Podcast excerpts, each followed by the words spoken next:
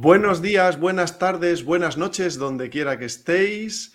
Hoy es miércoles 15 de noviembre de 2023 y este es un nuevo episodio de Por Tierra, Mar y Aire podcast.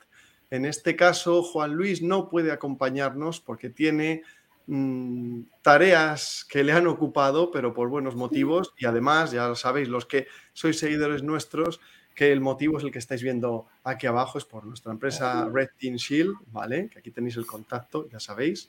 Si queréis eh, eh, la posibilidad de, inversión o simplemente alguna información o, potencial cliente.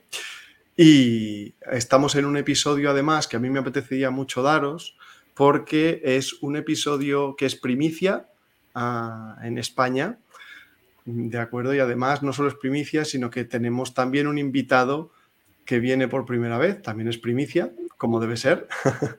y está con nosotros Ismael Gómez, que es el responsable del área de embalaje de la empresa española Omnipack. Buenas tardes, Ismael, ¿qué tal? Hola, buenas tardes, nervioso.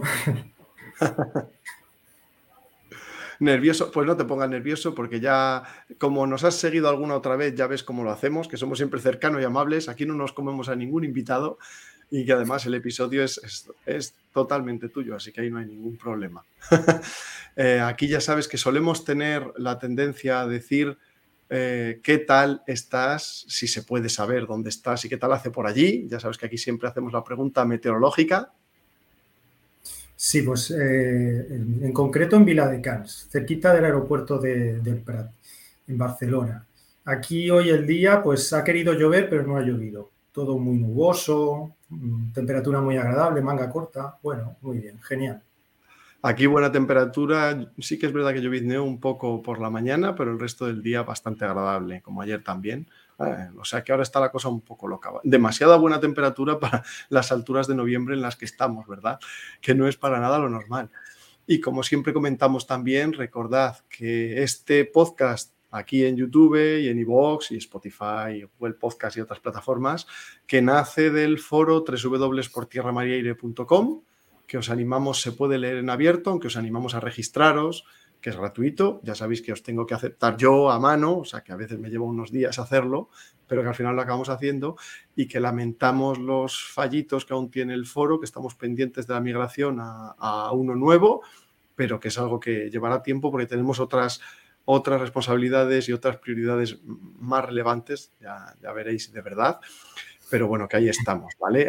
Si os da algún fallo, simplemente volved atrás y, y volved a cargar, o si es un mensaje que habéis escrito, no le deis a recargar, sino volved atrás y volved a intentar publicarlo ya veréis que funciona. Y recordad también que tenemos un Patreon, patreon.com barra por tierra María pues para ayudarnos si queréis apoyar a, a, esta comunidad de cultura de defensa. Y sin más dilación, vamos a empezar este tema, ya digo, pionero en España, ¿eh? Que es el de la hibernación de equipos, de sistemas militares. Hibernación, o ya nos dirás tú ahora, Ismael, cuando empecemos, hibernación, preservación, embalado, ¿no? De, esos equipos militares y además con esa, ese protagonismo, esa relevancia que ha adquirido por, por la desgraciada invasión ya a plena escala de, de Ucrania por parte de Rusia, ¿no? y esa necesidad de tener sistemas militares que, pues, que se habían retirado o estaban a punto, eh, pues de tenerlos eh, disponibles para poder donarlos a un aliado o para poder venderlos de segunda mano o, para poderlos reactivar para ti mismo en caso de necesidad, ¿no? en caso de un conflicto de más escala que lo esperado. Entonces, nada, sin, como he dicho antes, y dado que estamos tú y yo, sin más dilación, empezamos con, con el tema de hibernación de equipos militares. Ismael, que si quieres te activo ya la primera parte de la presentación para que puedas ir mostrando a los oyentes. Bueno, de, rapidito, hacemos un breve resumen y vamos ya enseguida al turrón para que no se haga pesado. O sea que pesado en ningún caso, eso no te preocupes, pero vamos, o sea que hacemos primero una pequeña introducción histórica, ¿no? Y luego ya pasamos al proyecto primicia realmente que, que habéis hecho aquí en España, que por tanto ha sido muy, vamos, que ha sido algo muy emocionante para, ti, además en concreto. y normal. a mí, desde luego, cuando me lo expusiste, que ya nos conocimos además en persona ahí en, en FEINDEF 2023, en la Feria Internacional de Defensa en Madrid, desde luego me pareció de lo, de lo más interesante. Así que activo la presentación y aquí empieza todo tuyo, Ismael. Bueno, pues em, en principio em, ya sabéis que los metales tienen, tienen dos grandes, bueno, tienen un gran enemigo que es, que es la corrosión. Lo que pasa que dentro de, la corrosión digamos que hay, hay grados, ¿no? Uno sería la, oxidación, que sería un ataque más superficial de la parte, la parte superficial del metal. Esto aún tendría una, una solución, se podría salvar, eh, y luego un grado ya más avanzado es la corrosión y aquí ya este proceso es irreversible. Aquí ya el metal pues, va a perder propiedades y, se va a estropear. Eso era en, el pasado, las estructuras de acero o los mecanismos más sencillos. Ahora la corrosión es un problema no solo para, por ejemplo, lo que sería un equipo que tuviese metal en su composición, sino también para los equipos eléctricos porque las placas eléctricas y sus componentes también llevan metal y también son muy sensibles a, la corrosión.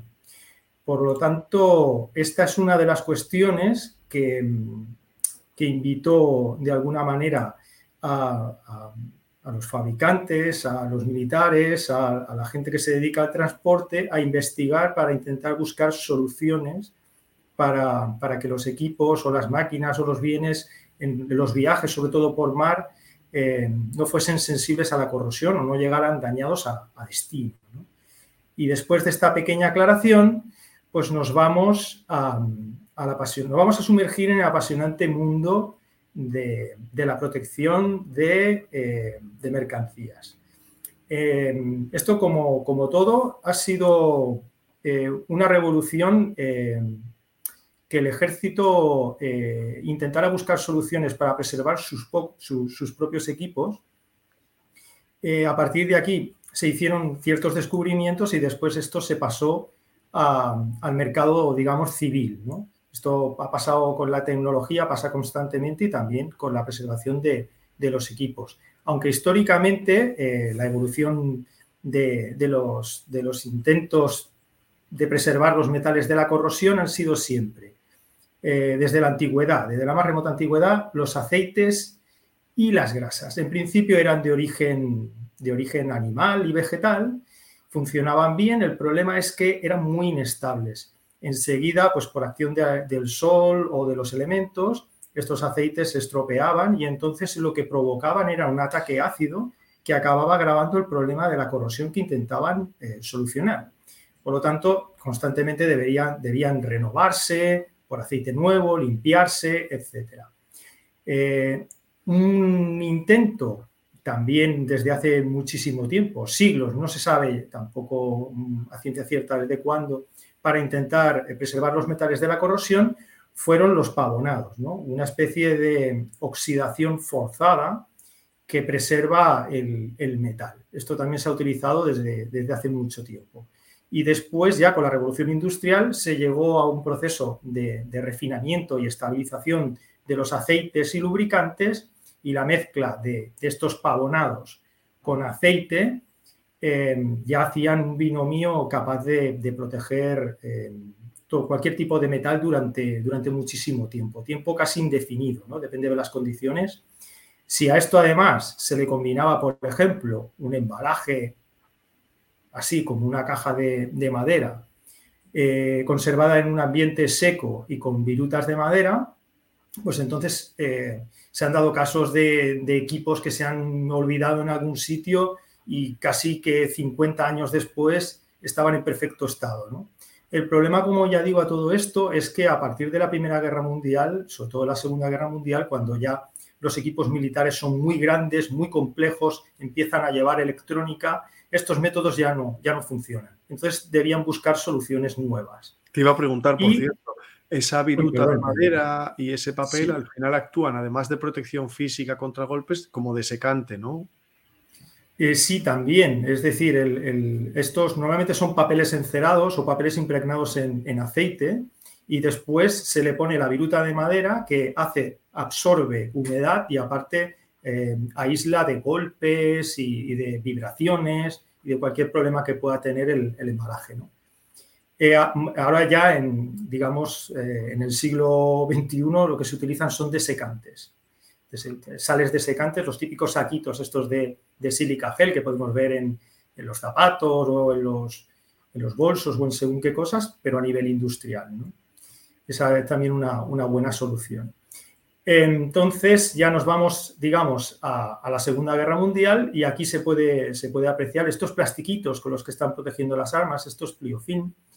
Bueno, pues la industria química ya permite la creación de plásticos que son una eficaz barrera para eh, los efectos negativos que pueda tener el agua o, el, el, aire, la luz para los, para los metales. Anteriormente, pues como digo, se utilizaban pues eso, el pavonado y, el aceite como, digamos, barrera, barrera hidrorrepelente para impedir, para impedir esto. Pero los plásticos facilitan mucho esta labor. Pero los plásticos tenían cierta permeabilidad por sí solos, eh, tenían sus carencias, entonces la ciencia sigue avanzando y ya enseguida, después de la Segunda Guerra Mundial, se inventa eh, el, el VCI, BCI, que dicen los ingleses, ¿vale? Que es un, básicamente es un, es un plástico impregnado y lo que se hace es que cuando se cierra esta bolsa, es así de tipo translúcido, cuando se cierra la bolsa, eh, este, este vapor, bueno, este líquido que, con el que han impregnado los plásticos empieza a emitir un vapor y ese vapor se, se, queda por encima de las partes metálicas que están dentro de la bolsa y crean una especie de barrera, pero es una barrera molecular y esta barrera molecular impide la corrosión de los metales que estén dentro de esta bolsa. Este es un método muy sencillo y bastante económico. Empezó a utilizarse con profusión por el ejército de los Estados Unidos al final de la Segunda Guerra Mundial y todavía se utiliza en la actualidad, especialmente en el sector de la, automoción. El problema del VCI es que en su origen era un tratamiento muy agresivo y produjo una serie de enfermedades de cáncer y de, bueno, tuvo muchos problemas a nivel salud para los trabajadores que fabricaban el plástico y para las personas que lo utilizaban. Entonces, ahora ya esos tratamientos ya no son tan agresivos, ya son, digamos, un poco más bio ¿no? y más respetuosos con la salud de los trabajadores, pero todavía tienen un estigma que los persigue y también tienen otro problema y es que eh, digamos que están especializados. El, VCI, el, vapor con el que se impregne, funciona para un tipo de metal y puede ser contraproducente para otro tipo de metal para el que no esté pensado. Y, por ejemplo, los equipos electrónicos pueden llevar dentro de una placa diferentes tipos de metales. Entonces, el VCI empezó a demostrar ciertas carencias y se tuvo que pensar en otra solución. Y ya, pues después tenemos esto, que sería una bolsa de aluminio. El aluminio lo que hace es que es una barrera súper eficaz para, para el vapor de agua y lo que se mete dentro de esta bolsa de aluminio, después de introducirle sales desecantes y de practicar el vacío, se termosella y el ambiente dentro de, esta bolsa de aluminio es totalmente inerte y, soporta perfectamente la corrosión. Esto se paletiza y entonces está especialmente indicado para el transporte marítimo porque dentro de los contenedores se produce un fenómeno muy curioso que es la, lluvia de contenedor. Por efecto de la condensación, de los cambios de temperatura y de la alta humedad del, mar, eh, se produce condensación en las paredes y en el techo del contenedor y llega a precipitar sobre la carga. Y claro, es ese agua, un agua muy salina, muy corrosiva, pues puede eh, perjudicar los equipos que vayan dentro de ese contenedor. Yo al respecto, eso se ha tenido. eso es, iba a decir simplemente, perdona Ismael. Entonces, bueno, ya sabes que yo trabajo actualmente precisamente en función de laminación de aluminio y como detalle también decir que eso que comentas, ese efecto que comentas, pero a una escala muchísimo mayor que dentro de un contenedor, nos lo, nos lo contaron en su día cuando visité la, la, fábrica de Boeing en Everett, al lado de Seattle, que es el mayor edificio del, del mundo y nos contaban eso, que tenían el, eh, descubrieron el problema de que tenían un microclima dentro de la propia, es una nave inmensa, es como una ciudad entera. Decía, porque claro, como tú dices, se acumulaba esa humedad en la parte superior y llegaban a generarse nubes y lluvia dentro de la nave Y entonces tuvieron que instalar toda una red de ventiladores y etcétera para mover eso y que no se produjesen lluvias dentro. Porque estaban fabricando aviones comerciales, ¿no? Enormes. Era, era bueno, una, nave, una única nave que dentro tiene cuatro líneas de montaje final de, cuatro modelos de Boeing distintos, para que os hagáis una idea. En su día, cuando yo fui hace años, era el 747, el 767, el 777 y no sé si es el 737 o el 787, o sea, imaginaos el tamaño. Pero es verdad que ese efecto es muy curioso y a veces no nos damos cuenta. La lluvia dentro de una nave o de un contenedor en este caso. Sí, sí, pues la lluvia de contenedor, la lluvia es literal, ¿eh? o sea, no es, no es, eh, mm, no es sutil, ¿vale? Es un efecto bastante, bastante bestia y es muy destructivo. imaginaos un torno que se fabrique, no sé, en el País Vasco, se mete dentro de un contenedor, se envía por mar, no sé, a, la otra punta del mundo, Australia, y cuando llega, si eso no está bien protegido este torno, llega para la chatarra. Y es un equipo que vale dinero. Entonces, con estas bolsas de aluminio y estos tratamientos, pues se consigue que llegue a destino en buen estado, incluso que soporte cierto almacenamiento. Normalmente el VCI y el aluminio se garantizan entre seis meses y un año, su funcionamiento al 100%. A partir de ahí, pues se pierde el vacío, se van perdiendo sus propiedades y entonces ya pues nos arriesgamos a que, a que entre vapor, a que entre agua, humedad, a que condense incluso dentro del propio plástico la humedad y a tener problemas. Esto era como hasta hace cuatro días, esto es de las Malvinas, este es el Atlantic Conveyor, me parece que se llama, que está en el fondo del mar. Em, mira cómo se llevaban los, los, equipos. O sea, los Harrier van en una especie de lonas cutres ahí pillados con, una especie de cinta y los contenedores, los helicópteros, los hay que directamente no llevan ni tratamiento, o sea, algo bastante, si me permitís, bastante chapucero. Pero bueno, era para donde daba la, tecnología de embalaje en esos momentos. Y entonces ahora estamos en otra, en otra dimensión eh, con, el, con el Plastic Intercept, ¿vale? Bueno, esto es lo que os comentaba de la corrosión en placas eléctricas, que es un problema importante, sobre todo cuanto más complicados son los equipos militares, eh, imaginaos un radar o, algo así, plan bestia, equipos de comunicaciones, que pueden llegar a ser muy sensibles, esto es un problema importante. Bueno, o, mismamente, hablando yo por lo mío, ya sabes que yo entiendo al aire un avión de combate que está repleto de ordenadores y placas de todo tipo y electrónica. Pues eh, más o menos aquí la presentación, hasta aquí hemos llegado y la última fase de esta evolución en el mundo de, del embalaje ya sería el, Plastic Intercept, ¿vale? Lo que tiene el Plastic Intercept es, espera, a ver si soy capaz de quitar... Eh, lo que tiene el, Plastic Intercept es que mm, es un plástico que lleva cobre en su composición y este cobre lo que hace es de ánodo de sacrificio. Digamos que atrapa los gases contaminantes que son capaces de provocar corrosión, cloro y otra clase de, gases, y los, se quedan atrapados dentro de esta estructura molecular que tiene el cobre y no los deja escapar. entonces lo que hace el cobre es que se oxida. El cobre que forma parte de este plástico se oxida, pero hace que todo lo que tú tengas dentro de, esa, de ese embalaje esté en perfecto estado. Y haciendo experimentos, ¿no? sobre todo en, eh, porque al principio esto, esto lo inventa una empresa de comunicaciones para, sus propios, para preservar sus propios equipos, porque mm, las soluciones hasta la fecha, el aluminio y el VCI, no eran suficientes para ellos y se inventan esta cosa.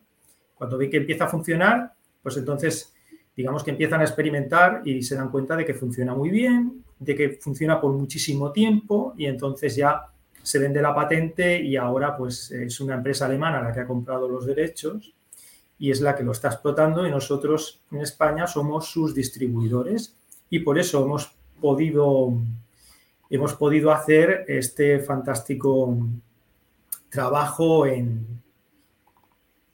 en las Fuerzas Armadas Españolas. En el Ejército del Aire, ¿no? Eh, antes, de, antes de pasar a ello, además, quiero ponerlo, efectivamente, esa tecnología, dices tú, esa Plastic Intercept de, vuestras de Omnipack, ¿no? de la que sois distribuidores en exclusiva y que voy a poner ahora la presentación, pero que antes de entrar en ella y lo recordaré también al final, recuerda que no tienes problema de tiempo, no te preocupes. Aquí quiero decir también lo que dijimos antes, que se había olvidado decir para los oyentes, si os interesa si os ha interesado esa parte histórica respecto al, al, embalado, a la preservación de equipos militares, pues decídnoslo en los comentarios e irnos diciendo en el foro, porque bueno, cabe la posibilidad de que Ismael se anime a volver, ¿verdad? A, expandirse un poco más en el tema, en la parte un poco más histórica de ese, de ese embalaje de, de armamento, ¿no? Y efectivamente ahora vamos a dar paso a este gran proyecto, grande porque lo que ha supuesto como primicia absoluta en España de vuestro con, el ejército del aire, efectivamente. Y sin más dilación, abro la presentación, que aquí la tenemos. Aquí, si os parece, lo que podemos, lo que podemos hacer es primero explicar un poquito cómo, ha sido este proyecto y después, digamos, el abanico de posibilidades que, que puede tener esta tecnología y su su coste, si queréis, eh, de forma relativa. No, vamos a entrar tampoco en mucho detalle, porque si no os tendría que matar, ¿no? Pero sí el, abanico de, propiedad, o sea, el abanico de posibilidades que supone para un ejército eh, contar con esta, con esta tecnología. Eh, pero bueno, esto, si queréis ya, después, un poquito al, final, pues entramos en materia. Em, precisamente fue en FeinDev, pero no en esta edición de 2023, sino la anterior, que creo que fue en 2021. Sí. El Ejército del Aire contactó con nosotros, que estábamos allí de expositores, y en principio se habló de preservar los F-18 de Gando. Parece ser que llegaban a final de su vida operativa y, no se quería, se quería preservar estos equipos, no se querían ni vender ni, ni achatarrar. Esto para aclarar para nuestra audiencia que, sea de nuestros hermanos hispanoamericanos o, otros, o españoles que puedan no conocerlo, ya sabéis que son los, los cazas de combate F-18 Hornet que, del programa CX que están basados en la base de Gando en Canarias, ¿vale? en el archipiélago de Canarias, español. Eh, el ejército del aire español estamos hablando. Lo digo por si quien no se sitúe y de los cuales estaban operativos hasta hace poco un 20, aproximadamente 20. Aunque ahora ya se ha empezado a pre-retirar alguno y que, que se cree que dejarán de estar definitivamente operativos todos ellos, pues como en año o dos, no más. 2025 como muy tarde, eso es. Efectivamente, pues cuando en 2023 el Ejército del Aire eh, volvió a contactar con nosotros, eh, pensábamos que iba a ser para precisamente para preservar los F-18, pero nuestra sorpresa fue que el candidato no, fue el F-18, sino que fue, a ver si consigo. Ah, bueno, estos son otros ejemplos de, preservaciones o de hibernaciones que se han hecho con la misma tecnología, que es Plastic Intercept, ¿vale? Para, para otros, em, para otros ejércitos del mundo. Esto es, creo que son Super Pumas para, para Australia, y ya estaréis viendo, por cierto, que eso recuerda mucho además a aeronaves que veis, además del transporte marítimo similar, pues por ejemplo, que habéis visto seguro todos en el AMARG, AMARG estadounidense, antiguo AMARC, acabado en C, que es ese cementerio de aviones en gigantesco estadounidense que los tienen o bien para vender, o bien para donar, o bien para reactivar si los necesitasen, que tienen de todo ahí además, preservado así, eso es. Pues esta, esto es un M60A1 lanzapuentes, me parece. Este tiene su propio sistema modular, que es una bolsa de lona ya preconfigurada para él. No ofrece tanta protección este sistema como el retractilado. El retractilado es mejor, pero supone que se embala de forma muy rápida y, lo protege perfectamente, pues por ejemplo, para un viaje en barco y no hacerlo del Atlantic Conveyor este que era un poco chapucero. Por cierto, para, nuestros oyentes que puedan no conocer el término o que usen otro término distinto en otros países, eh, ¿puedes decir muy brevemente qué significa el retractilado? Sí, el retractilado es eh, la capacidad que tiene el plástico para encogerse si se le aplica calor. Entonces, como, como Intercept no deja de ser un plástico, cuando se coloca encima de, de la pieza a preservar, se le puede aplicar plástico, perdón, se le puede aplicar calor, ¿vale? Con una pistola de, propano y el plástico lo que hace es que se encoge y se adapta perfectamente a la forma del bien a, proteger. Esto es muy útil, por ejemplo, cuando se quiere hibernar durante muchísimo tiempo y se quiere, por ejemplo, hacer en el exterior o, por ejemplo, una cubierta de barco porque no va a haber un efecto vela en el caso de que haya viento, por ejemplo. Imaginaos en un, en un barco, ¿vale? La cubierta de un barco, ponemos este plástico, pero no lo retractilamos, no queda totalmente fijado a la superficie metálica, sino que es una bolsa amorfa, ¿vale? Cuando empieza a soplar el aire, pues este plástico se romperá, saldrá volando, dejará de proteger. Entonces, para, estos, eh, digamos que para preservar equipos en ambientes hostiles o en el exterior, eh, el plástico lo que se hace es que se le aplica calor para que se quede fijado a la superficie que tiene que proteger. De hecho, no es un retractilado, sino que es un doble retractilado. Luego lo explicaré cuando llegue a la, a la parte del, avión, ¿vale? Que, creo que quedará más gráfico, pero ya lo adelanto que es un doble, un doble retractilado. Aquí otra vez el Canva este que se utiliza, utilizan los americanos. Los americanos siempre están a la vanguardia de todo, incluidos la, protección de sus equipos. Esto es un Skyhawk, me parece, una pieza de artillería. y aquí ya nos vamos... Pon, un momento antes las de antes que has dicho. Esas, no, eso, una 4 Skyhawk que estáis viendo y efectivamente una pieza de artillería. Porque van para Singapur, me parece que fue el, avión, para, Singapur. No, era porque viesen un poco, darles un poco más de tiempo para ver la imagen a, los espectadores. Sí, bueno, es, me, pierde el, ansia viva porque este proyecto en concreto que se hizo en, la maestranza aérea de Sevilla, em, tuve no solo el privilegio de, supervisarlo, sino que estuve retractilando físicamente los aviones. Entonces, pues yo estoy deseando ya llegar aquí, aquí os lo dejo, aquí empezamos, con este proyecto. Cuando el Ejército del Aire nos contactó, nuestra sorpresa fue que no eran los F-18, sino que eran estas avionetas, la T-35, que parece ser que se utilizaban para adiestrar a los pilotos en su primera fase de, curso como, como pilotos ¿no? de, combate. Esto si quieres aclararlo un poquito, que yo aquí estoy más pegado. No, no, son las T-35 eh, Tamiz, llamadas en origen las Pillán chilenas, que estaban en la Academia General del Aire, en la Academia Básica del Aire ahí en, en la base aérea de San Javier, en Murcia, en el sureste de España, y que efectivamente eran para la fase más inicial, ¿no? De, aprendizaje de vuelo para los pilotos militares españoles. Y efectivamente, aquí con este proyecto, que lo relevante además no es ya solo, no es el sistema en sí, sino el hecho de que, de como tú bien has dicho, este proyecto que, en gran parte es, es, hijo tuyo, gracias, a, gracias a tu empeño y a tu buen hacer, que oye, hay que empezar por algún sitio y que ojalá luego esto se extienda, como diremos. Así que sí, sí, continúa, por favor. Pues esto parece que es lo más parecido a un SEAT Panda que hay, pero en versión, en versión voladora, ¿no? Y con estos equipos tan sencillos, que son además muy fáciles de mantener, pues se adiestra a los, a los pilotos. Básicamente lo que hacen es aterrizar, despegar y, maniobras muy sencillitas, porque luego ya pasan con, otros, con otros aviones a hacer cosas más avanzadas.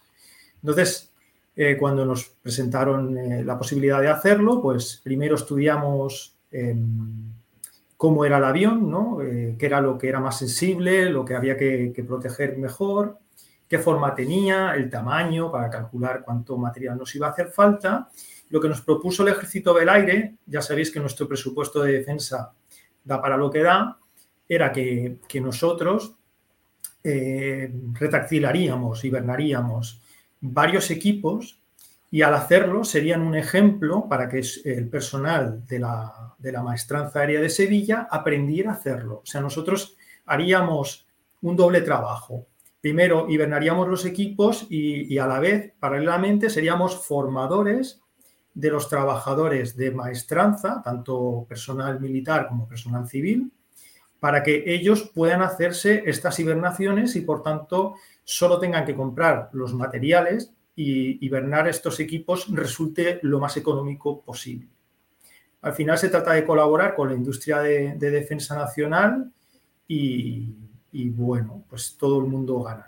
y con nuestras Fuerzas Armadas, que, un buen orgullo. Nos pareció muy buena idea. No nos vamos a hacer ricos con este proyecto, lo garantizo, pero bueno, eh, ha, sido, ha sido un orgullo poder formar parte de, esto. Entonces, como, como, veis en la imagen, eh, lo primero que tuvimos que hacer fue estudiar cómo era el avión, porque esto es muy parecido, salvando las diferencias, a hacer un traje. un traje a medida en este caso. Eh, aquí el modelo es el avión y nosotros tenemos que hacer un patronaje con plástico. Tenemos que coger unas bobinas enormes de plástico, cortar los trozos a medida y luego ir forrando el avión para protegerlo eh, eh, con el plástico este Intercept, ¿no?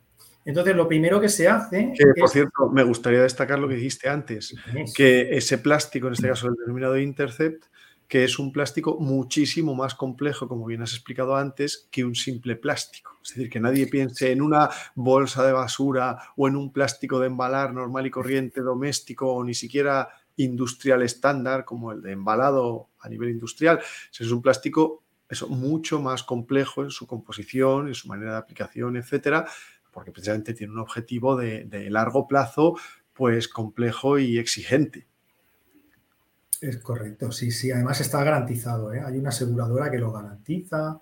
Bueno, es, en realidad, lo he resumido mucho. Mi jefe cuando alguna vez, em, mi perfil no es comercial, ¿eh? pero bueno, de vez en cuando me toca, me toca hacer de comercial.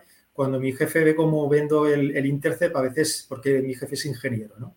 Eh, se lo llevan los demonios porque claro, aquí hay una parte muy técnica que yo me la patillo porque, primero porque, porque no tengo conocimientos como para defenderla y porque al que no es técnico, pues tampoco le interesa. Si realmente funciona, pues funciona, ¿no? Pero sí, sí, realmente hay, hay más tela aquí que cortar. Luego, si queréis, entramos un poco al detalle hasta donde yo llegue, ¿vale?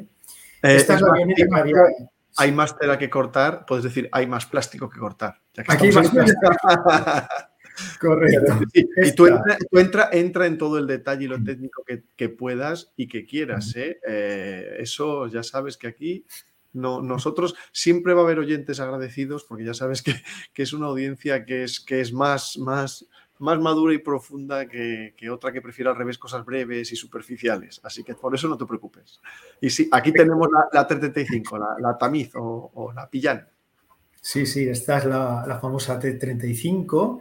Eh, primero hicimos un patronaje teórico en nuestras instalaciones y después nos invitaron, el Ejército del Aire, a visitar sus instalaciones en, la Maestranza Aérea de Sevilla, ver físicamente las aeronaves, comprobar que realmente las medidas que nosotros teníamos se ajustaban a la realidad. Son, eh, era un plano lo que teníamos, por lo tanto sí, sí que se ajustaban, pero sí que nos, eh, nos pidieron eh, asesoramiento, consejo, si se tenían que retirar, por ejemplo, combustibles, baterías, si había partes que se tenían que fijar, si era necesario quitar la hélice, no quitarla. A nosotros también nos acompañó, éramos dos el equipo, en realidad. Eh, vino un experto de, Intercept en Noruega, que para el ejército noruego eh, ya hibernó helicópteros, y vino como asesor nuestro, y entre él y yo pues hicimos una pequeña formación al personal de maestranza, y antes de hacerlo eh, les, les comentamos cuáles eran nuestros requisitos para poder hacerse. Las ruedas deberían estar libres para poder mover los aviones, porque dentro del hangar no se podía utilizar la pistola esta de propano, no se puede aplicar calor, lo tuvimos que hacer en el exterior. Em, la hélice, quitarla era muy costoso, entonces se ha hecho la preservación con la hélice puesta. De hecho, se tuvo que hacer un trabajo también de, mantenimiento para, que esta hélice se pudiese quedar puesta. Esto es a nivel mecánico, yo ya no lo, no lo controlo. Y ahí estuvimos viendo, viendo el avión en una primera fase y haciendo una serie de recomendaciones. Y después la segunda fase fue ya ir a, embalar los aviones, ¿no? Iba a decir básicamente. esos, carteles que tiene puesto, que tiene puesta esta avioneta en, la, en el morro, en la hélice, ¿esos los pusisteis vosotros para el proceso? O? No, estos lo puso el personal de maestranza, porque creo que pone Motor preservado, no girar la hélice. Se ve que cuando, cuando preservaron el equipo, al final cuando se llegó a la conclusión de que era mucho mejor dejar la hélice puesta, eh, la hélice, una vez que técnicamente la dejan así, no se puede tocar. Si no te puedes cargar la hélice y el motor. Entonces tenía estos carteles para que nadie tocase donde, donde no debía. Y esto lo puso el, propio personal de, maestranza. De maestro. Nosotros cuando, cuando llega, efectivamente, cuando llegamos ya estaba todo muy bien puestecito y muy bien. Los equipos tienen que estar limpios, no puede haber grasa ni partículas de suciedad, no puede, todo tiene que estar impecable para que Intercept haga su trabajo.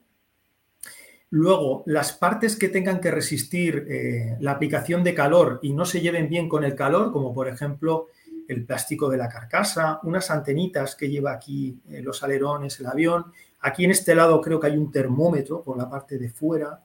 Pues todos esos sistemas los tuvimos que proteger para que cuando llegase la fase de aplicación de calor para el retractilado del plástico, no sufrieran, no se estropearan. ¿vale?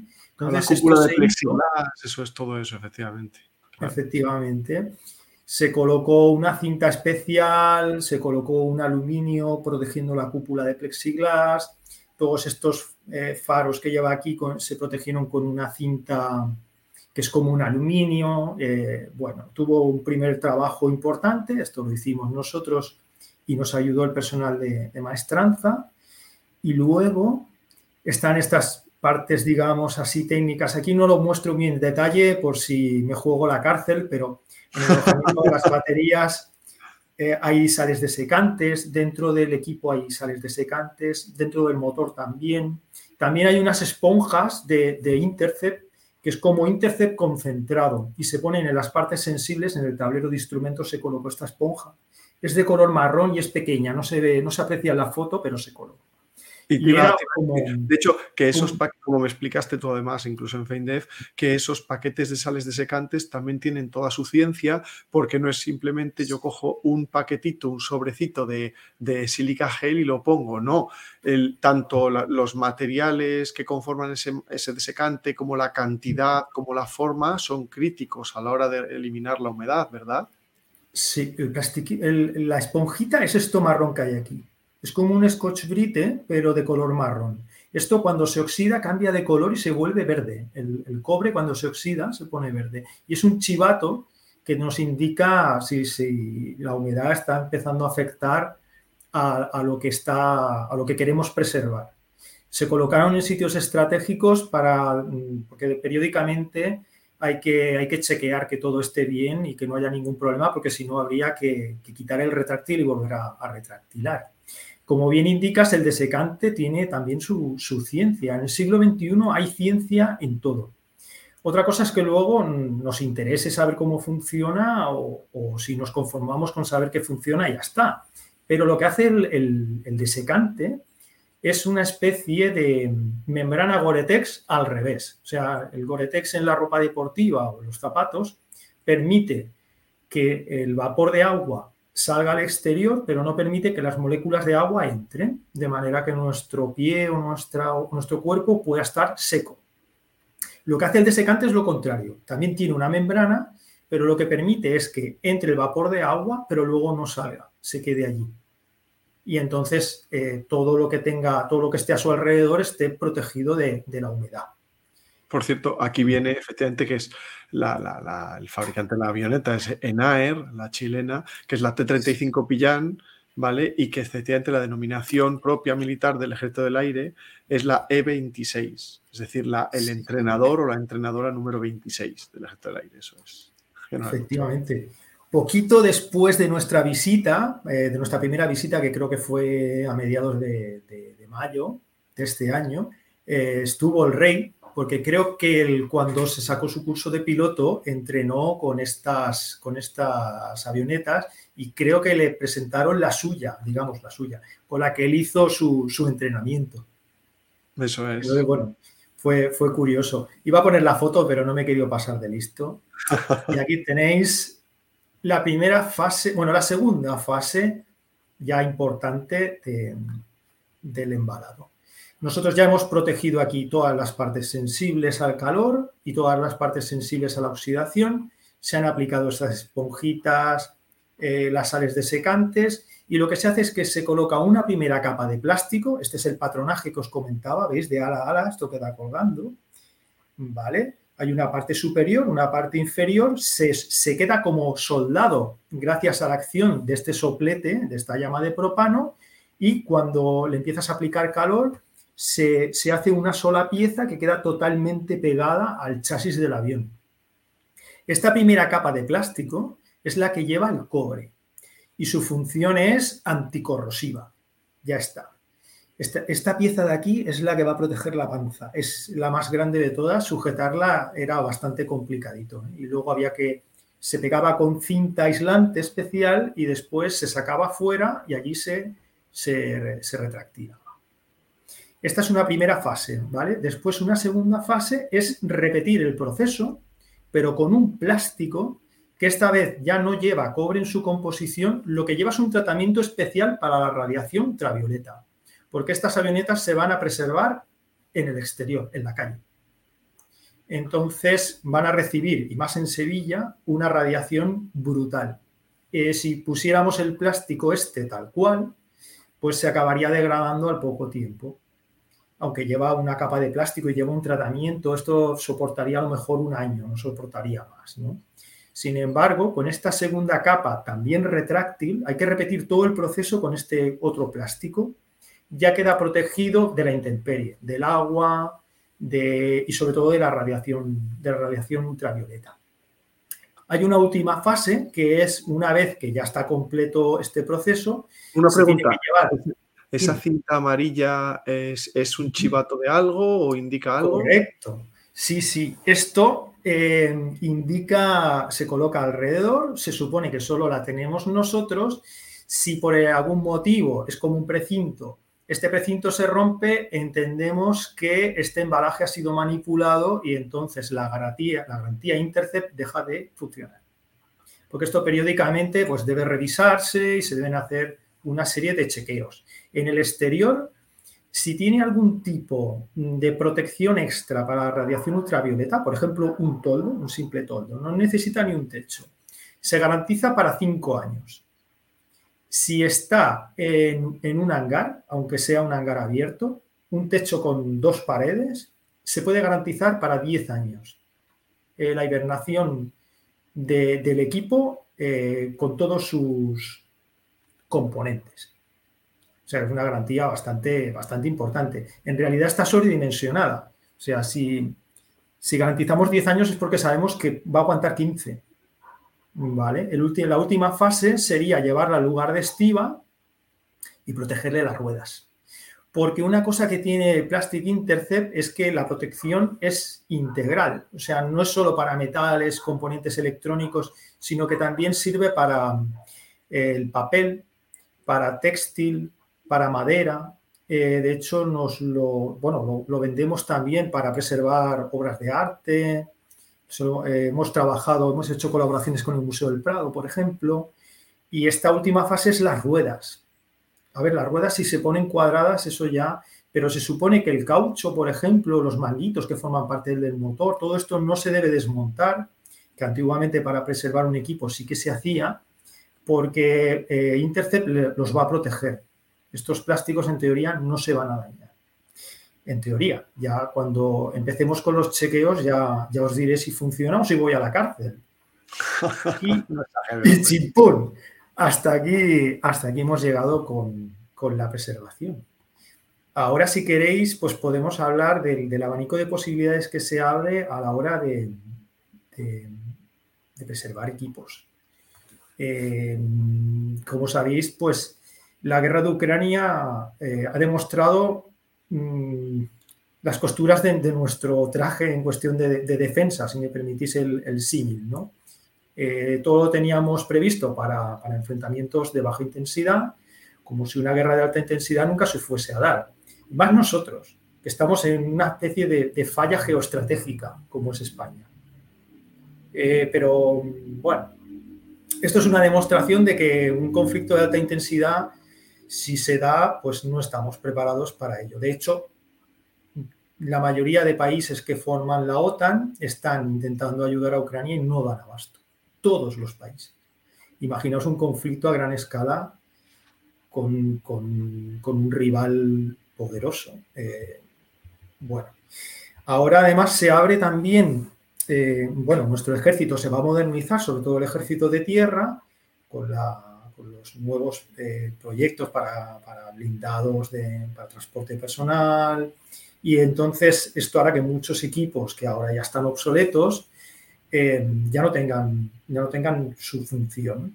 pero serán equipos que aunque tengan sus años y aunque ya no estén a la vanguardia de la tecnología y no ofrezcan toda la protección a la, tropa que, ofrece un equipo moderno, todavía son operativos.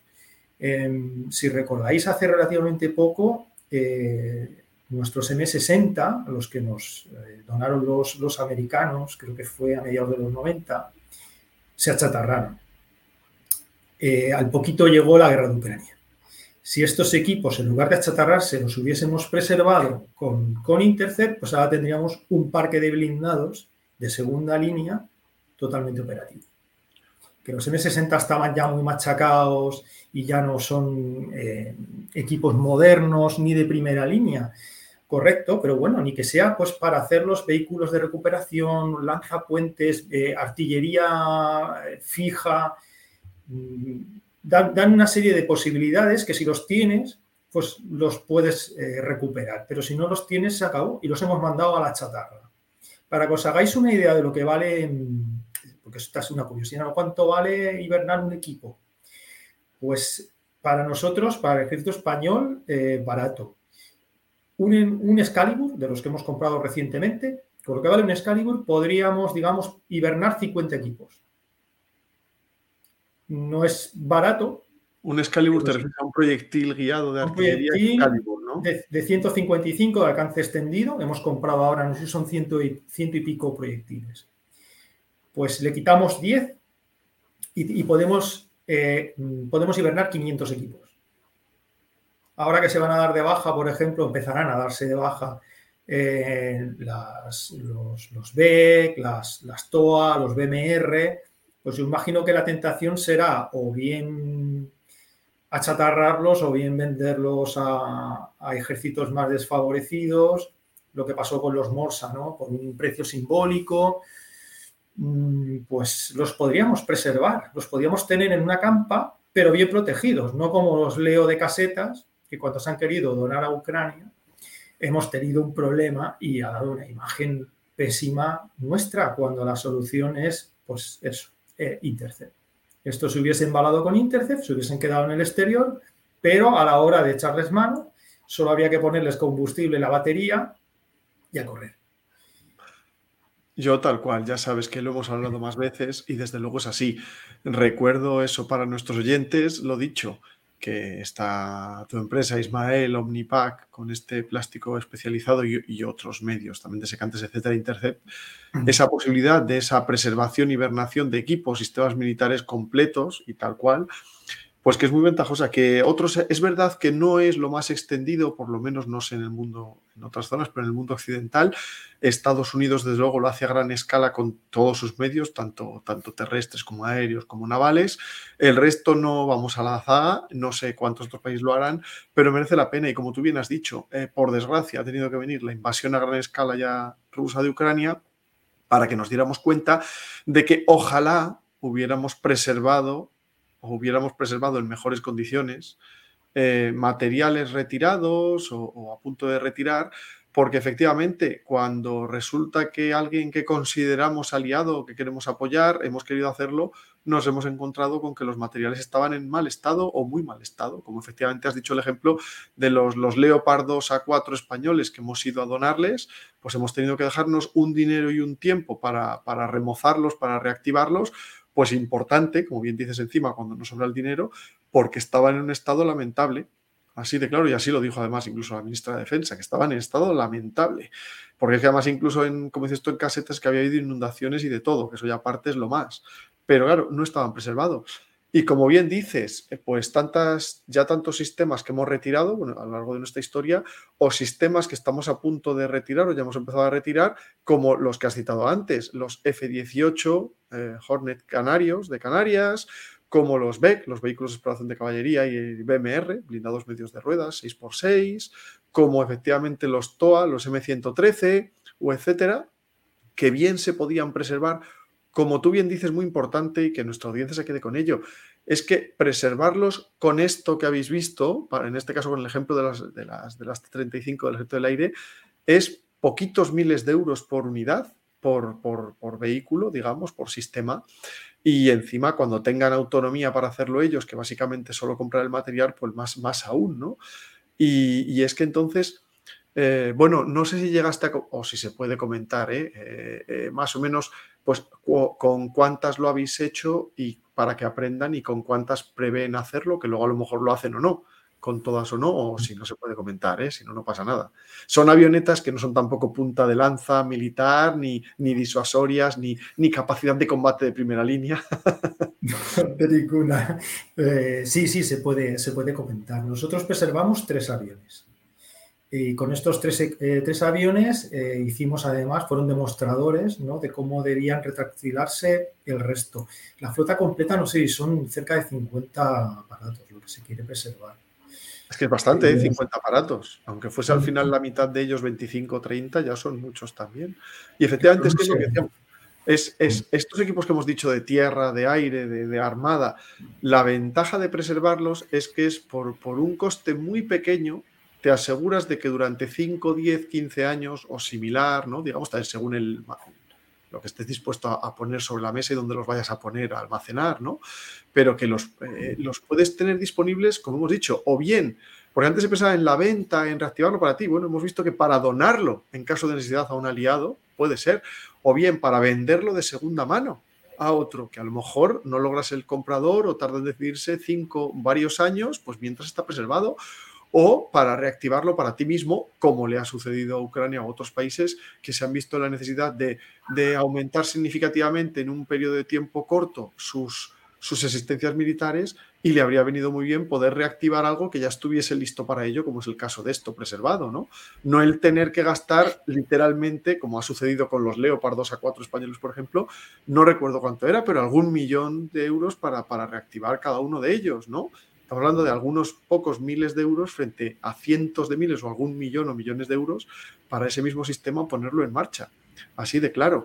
Y es que mm, este proyecto en el que has sido pionero, habéis sido pioneros, yo desde luego deseo de verdad que, abra un poco la, mente y, el cerebro ¿no? y la idea, en, en concreto en este caso a las Fuerzas Armadas Españolas en general, no solo el aire, a, ver que, mira, es posible, no es demasiado difícil, es económico y merece la pena. Merece la pena porque tú nunca sabes. Bueno, en cuanto, por ejemplo, eh, las T-35, yo ahora no puedo decir, en cuanto a los TOA, M100, eh, BMR, BEC y otros, desde luego está claro que al final no se sabe quién puede necesitarlo o tú mismo.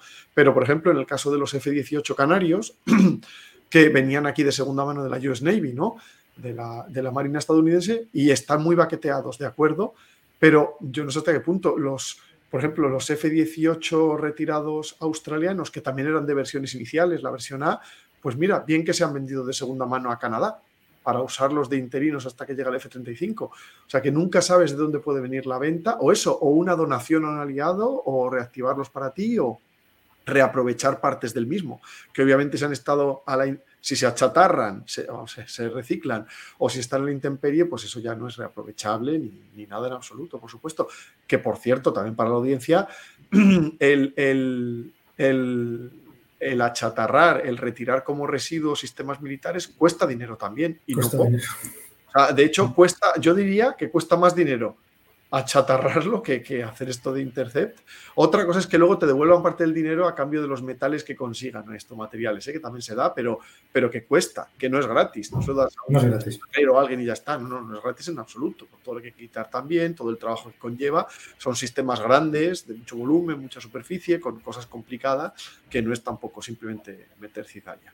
Entonces, desde luego, yo en esto ya dije, eh, iba a ser una primicia, y lo es, tanto en el podcast como, como a nivel de España Fuerzas Armadas, yo desde luego por mi parte os deseo lo mejor. Yo deseo por, por, vuestro bien y también por el bien de mío como español, del interés de nuestra defensa y de nuestra Fuerza Armada, que se animen más y desde aquí además si nos oye, eh, si nos oye que nos oyen, quiero decir, sé que nos oyen, pero nos oye eh, profesionales de las Fuerzas Armadas o de empresas privadas que puedan estar relacionados con estos temas, pues eso, en maestranzas, centros de mantenimiento, que tengan que ver con la retirada de equipos o similar, o simplemente que tengan cierto contacto dentro, les animo de verdad a que, a que les, le hagan ver este episodio, que además ha sido una píldora al final, que será una píldora de una hora, así que es, es, es, mucho más digerible que el resto de nuestros episodios, que lo mínimo son tres o cuatro horas. para, animarles a planteárselo y, a contactar con vosotros, que por cierto, eh, bueno, OmniPack está claro que se puede buscar fácilmente en Google. No sé si quieres citar algún enlace o algún email en concreto o algún número de teléfono o bueno, o simplemente os contacten a través de ahí. Ya sabéis, Ismael Gómez, pero... No, no, no, es necesario. Yo creo que poniendo OmniPack en, en Google al final nos encontrarán. Y, ah, mira, aquí echo de menos a, muchos de, los habituales en, vuestro, en vuestros podcasts, ¿vale?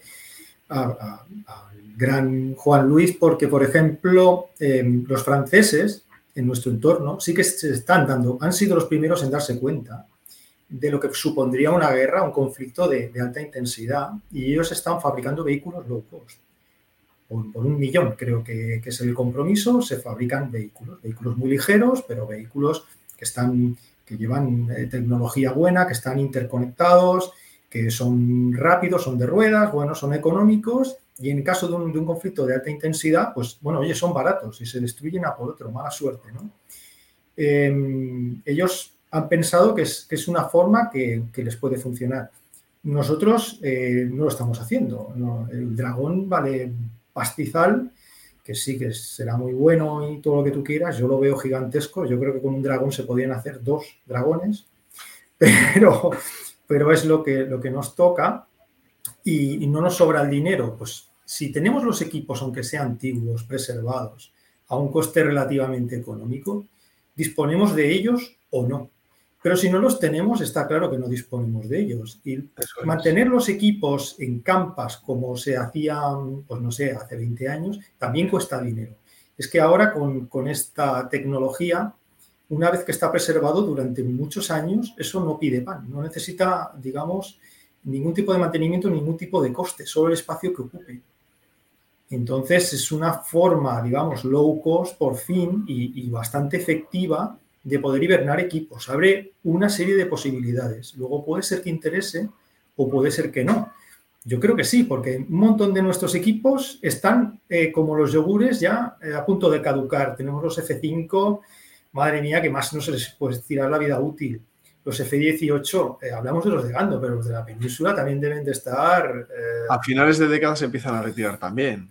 No tan machacados, pero, pero bueno, lo estarán. Nuestros Harrier, ¿vale? Cuando también les llegue la hora, sería una pena eh, coger y malvender o achatarrar o hacer alguna barbaridad con, con los Harrier.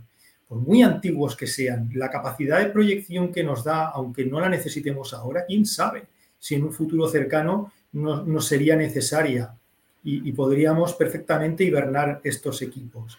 Y estos son solo algunas de las cosas que se me, se me ocurren así a, a, bote, a bote pronto.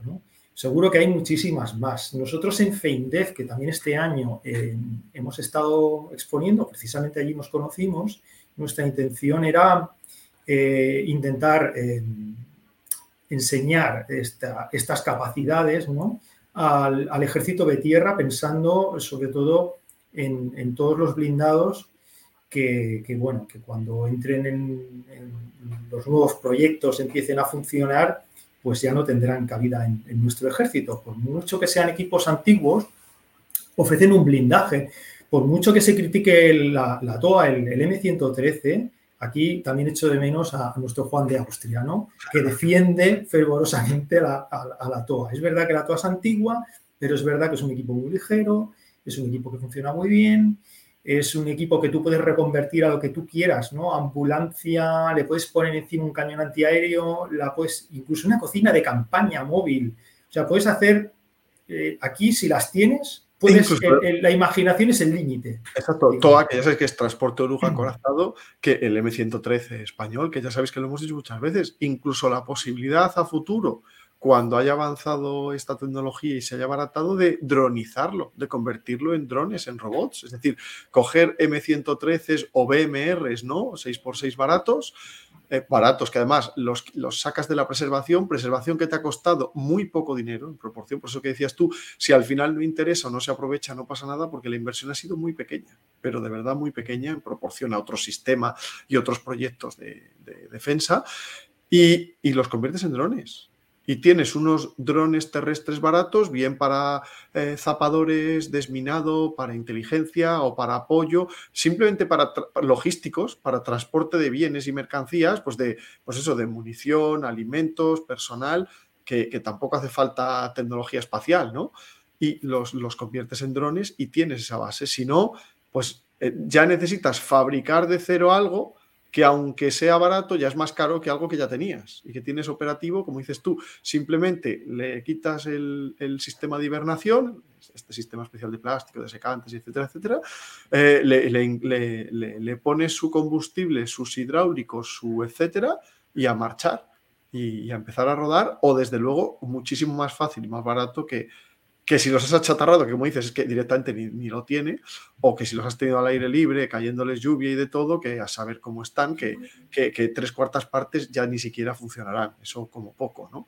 Entonces está clarísimo. Mira, por cierto, te transmito eh, dos preguntas de, oyentes, una es de, de Darconte que dice que ya es un caso más extremo, más radical, que dice si eh, se podría llegar a una hibernación a un submarino. Dice, no sé si tendría sentido, pero ¿podría hacerse técnicamente hablando?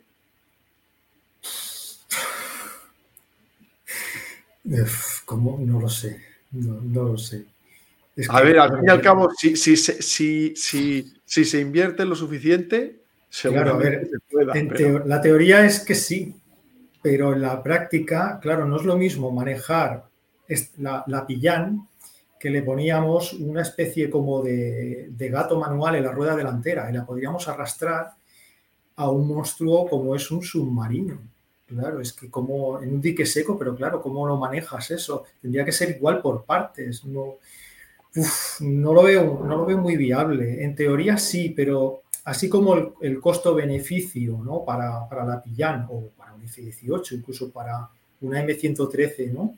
Eh, es, incuestionable, ya para un submarino no sé yo si, si va a ser tan.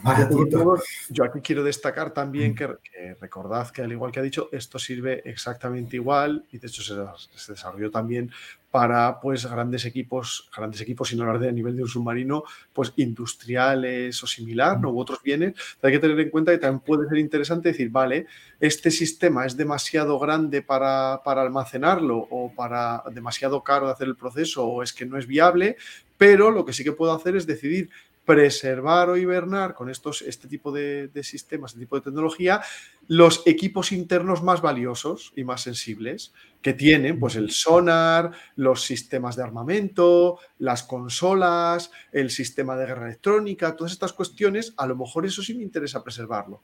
Bien para montar en otro submarino un día, o en una fragata, o en tierra para un, un simulador, pero esos equipos que son muy, muy caros, y lo sabéis, de electrónicos de alto nivel, o no de alto nivel en su día, aunque ahora no lo sean, pero que lo mismo, pues es una pena chatarrarlo junto con, esto, ¿no? O destruirlo porque era sensible.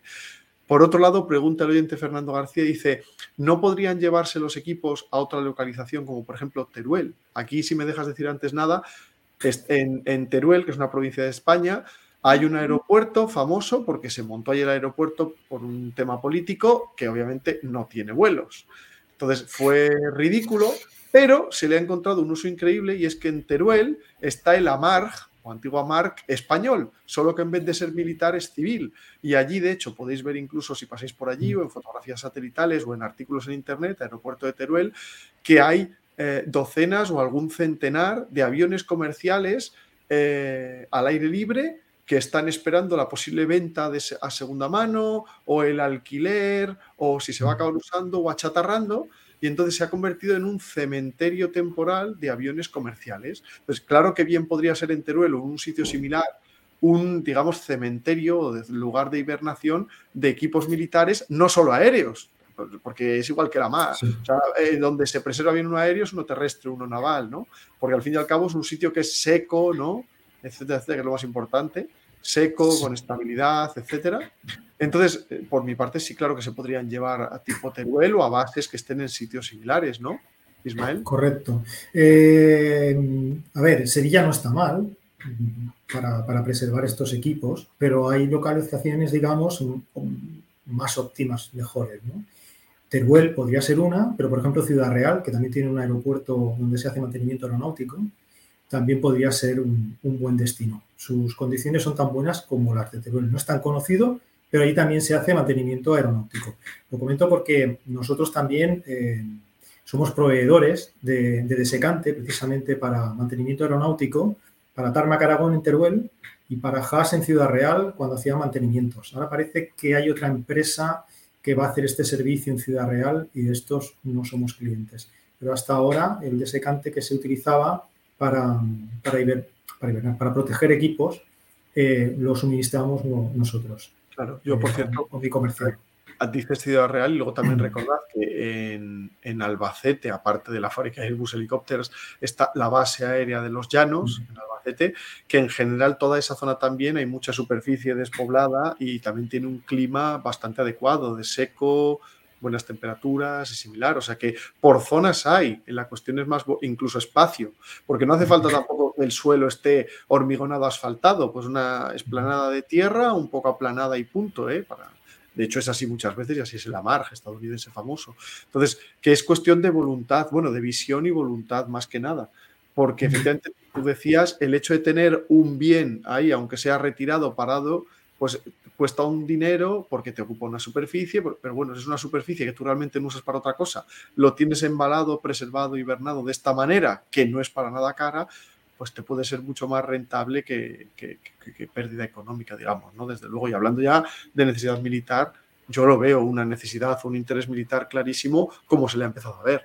Y por cierto, antes de nada, también quiero, antes de acabar, me gustaría comentar que aquí nos hemos centrado en la preservación y en en el Intercept, esta tecnología, ¿no? Eh, puesto un IPAC de origen alemán, pero quería destacar también que, por supuesto, luego también está el dedicarse, como tú has dicho, a, ese, a, esos, a esos eh, productos para desecado, para deshumidificar, mantener sin humedad y también, por supuesto, envases y embalajes que envases y embalajes, obviamente, el material militar, aquí no hablamos de un carro de combate, de un caza, pero todo lo que lleva eh, su electrónica, sus misiles, etcétera, van envasados, embalados, ¿no?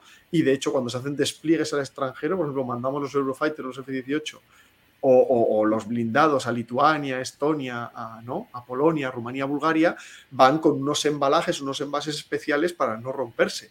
Claro, tened en cuenta que aquí también hablamos de ese tipo, eh, o sea, que también estamos tratando, ¿verdad, Ismael? Y que también tratáis, pues, envases y embalajes especiales para armamento, para munición, para armas, para misiles, para electrónica, rugerizados, es decir, endurecidos o de resistencia añadida de nivel militar, certificado militar, que eso también es importante y es por lo que también estabais ahí en la feria, ¿verdad? Sí, bueno, nosotros eh, básicamente es el desecante y estos embalajes. Luego tenemos colaboraciones con otras empresas que nos proporcionan estos embalajes ya, digamos, más duros, ¿no?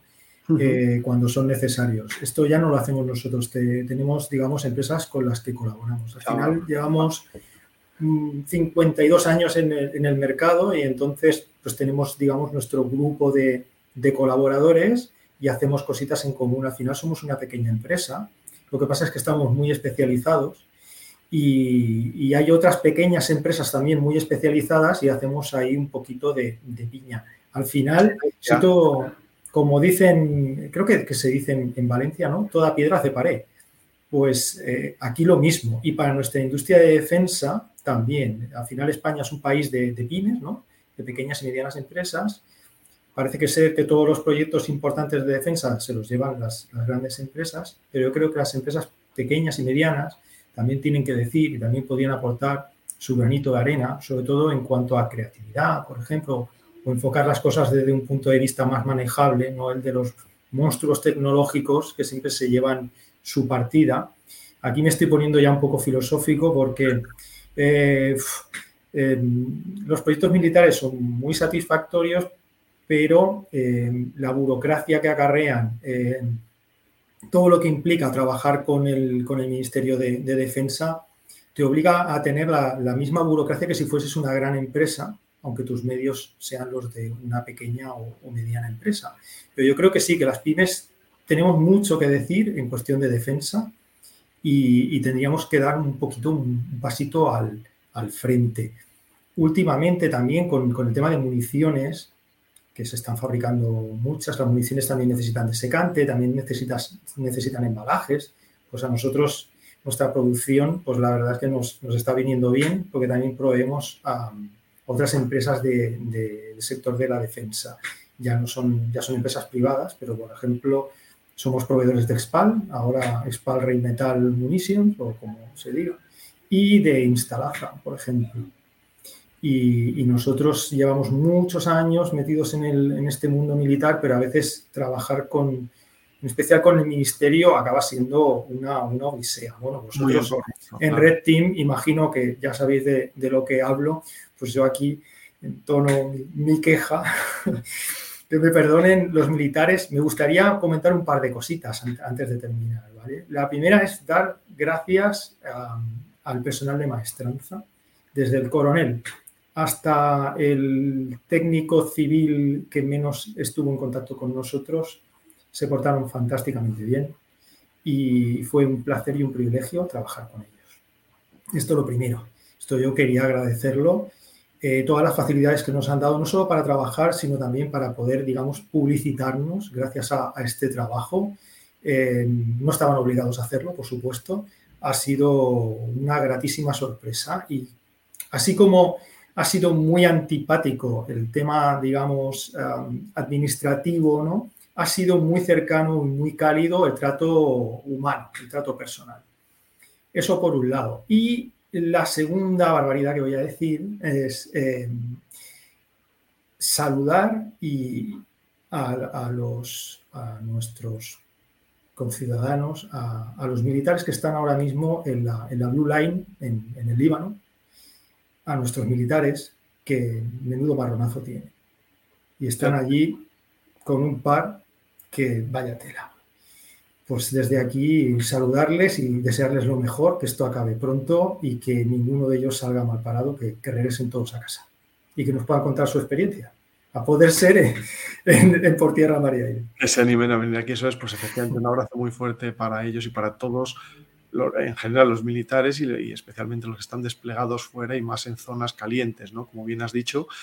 Y yo decir que, efectivamente, mira, el, yo puedo comentarte que de, todo el contacto que tenemos con militares, eh, o sea, de experiencias que nos cuentan y de las que nosotros vivimos, es que a pesar efectivamente de, esa opacidad y esa dificultad burocrática con, el ministerio, luego realmente el trato con ellos es un trato humano muy cercano, muy amable, muy dispuesto a ayudar y eso coinciden todos en ello. O sea, eso es así, que el militar español es alguien que realmente está dispuesto y eso es muy importante y es alguien cercano.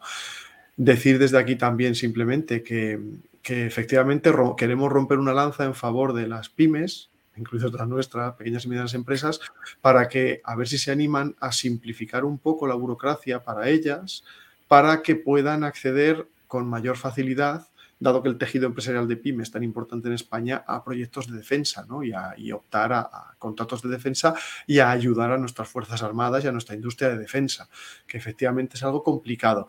Con esto, quiero aclarar también que no estamos diciendo que se aligeren los requisitos ni que no se requieran ciertos certificados, no, porque eso es obligado, ¿no? Certificados de calidad, certificados OTAN, de normas eh, estándar 1000 STD, etcétera. No, no, eso por supuesto, la APK, lo que queramos, no estamos diciendo que lo que es el trámite puramente administrativo, burocrático, se, aligere, se haga más sencillo, porque como tú bien has dicho, las pymes no tienen el nivel de recursos humanos como para poder tener a gente dedicada en exclusiva a estar licitando a contratos de, de, defensa con la dificultad que supone, ¿no? Y es una pena que a veces eso suponga tal traba que que desanime, ¿no? que desmotive a, ciertas pymes a intentar entrar o incluso a las que lo han logrado no quieran volver a repetir por esa dificultad, no porque no les haya gustado el proyecto o el trato con, los militares o que no sea interesante, sino porque es que ven que no, que no sale rentable al final, como dices tú. Entonces, anímense a facilitar las cosas y yo aquí, eh, para terminar, antes de decir ya la despedida final, decirte, Ismael, que muchísimas gracias, ya sabéis lo dicho Ismael Gómez de Omnipac, la empresa española, y que, y que ha sido un tema muy interesante. Al final, mira, ha sido una píldora, un poquito más de lo que decíamos, al final será hora y cuarto en vez de la hora, pero que te lo agradezco mucho porque era un tema que a mí además, al tratarse de aviación, de ejército del aire, me llamaba, me tocaba el corazoncito y que además de verdad a mí me ilusionó, porque dije, ojalá esto de verdad abra la veda y anime al propio ejército del aire y a otros ejércitos de aquí a, planteárselo y a, contrataros y a animarse a preservar, a hibernar sistema que de verdad luego nos apena ver eso achatarrados y que luego suceda lo que haya sucedido a veces, ¿no? A la, hora de vender o a la hora de, de, donar o de lo que sea. Entonces, desde luego, un tema interesantísimo. Pues nada, gracias a vosotros por la oportunidad, ha sido un placer. Lo, he pasado mal, ¿eh? Lo he pasado mis nervios. Pero me digas eso, que me dejas en mal lugar. Te he hecho sufrir, no, hombre, ¿no? lo, he pasado mal, pero, pero bueno, pero ha sido un placer. Ha sido algo, algo extraño, ¿no? Algo como. Bueno, ya ha sido una experiencia muy bonita que, os, quiero, que os quiero agradecer. Pero ya te has animado, animarías a otros invitados nuevos a que, a que vengan, ¿verdad? Sí, sí, por supuesto. Es que todos tenemos, em, todos tenemos algo, algo que contar, incluido en el, mundo de, la defensa, no, no en plan cuñado, ¿no?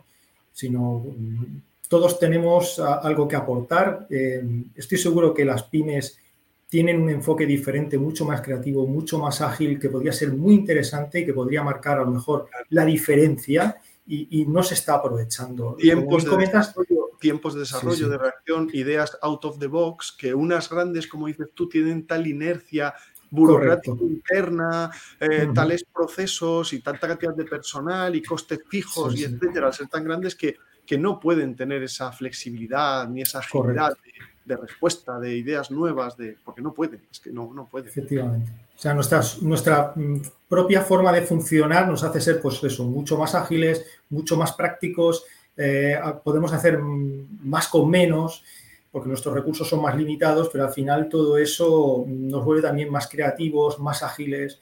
Estoy seguro de que podríamos hacer grandes cosas. A veces el trato con la administración es disuasorio, es la palabra. Eso Dices, No, ¿para, qué me voy a meter yo ahí, Dios mío? Y bueno, pues cuesta, ¿eh? Al final, pero creo que vale la pena, pero por ejemplo hay empresas que ni se lo plantean. De hecho, mi jefe era muy reacio a intentar esta aventura precisamente por el tema burocrático y, me dijo, bueno, pues te encargas tú. Y tengo una carpeta, yo no sé, yo creo que tengo más de 100 archivos ahí, entre requisitos, que eso sí, esos son sí o sí, los, tienes que tener, ¿vale? Pero luego hay una serie de documentación súper redundante que, te acaba matando, pero bueno. Es lo que hay, pedimos un poquito de flexibilidad, a ver si se da, y, y animo a cualquiera a, a que, cuente su experiencia si es que la tiene, porque nos enriquece a todos. Todo no van a ser armas, tiros.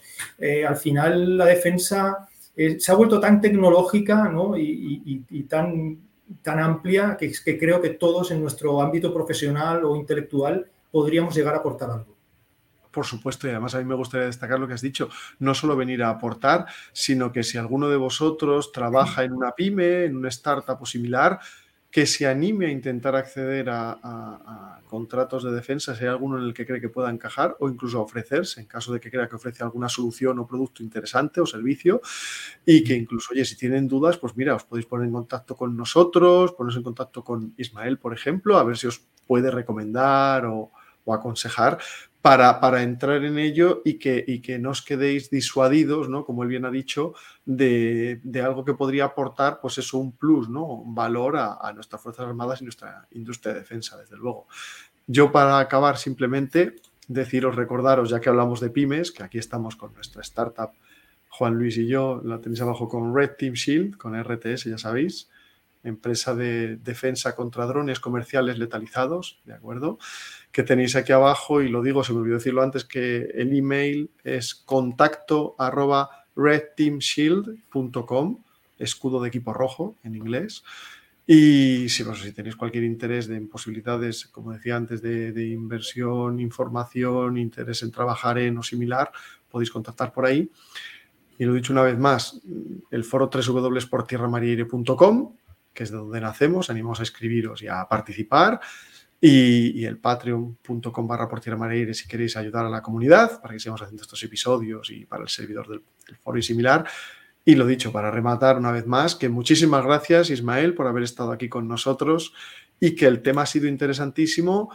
Y recordad, queridos oyentes y espectadores, si os interesaría que Ismael vuelva, pero a centrarse un poco en la historia de, del embalaje y de la preservación de armas y sistemas militares, pues nos lo vais haciendo saber en comentarios y ya veremos si conseguimos que tengas otro hueco, ¿eh? que muy agradecidos, pues sabemos la dificultad también con el trabajo, la vida, la familia y todo. Así que lo dicho, pues muchísimas gracias, Ismael. Y, ya, eh, espero, ya tú y yo ya hablaremos y ya a ver si nos vemos alguna otra ocasión por aquí. Desde luego el tema, ya te digo, ha sido interesantísimo. Y esas fotos, además de las, de las T35, de las E26 ahí eh, hibernadas, a mí desde luego me llegaron.